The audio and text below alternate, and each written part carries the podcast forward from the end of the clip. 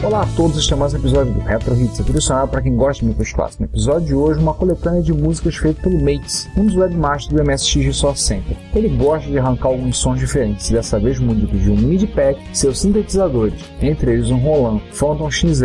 Ele decidiu dar uma roupagem nova a algumas das suas músicas compostas com o Tracker Moonblaster. As músicas são uma grande mistura de clássicos do MSX a produções originais do Mates e estão hospedados no site msx.org na área de download. Esperamos que vocês gostem. Então curtam o som e nos vemos no próximo episódio.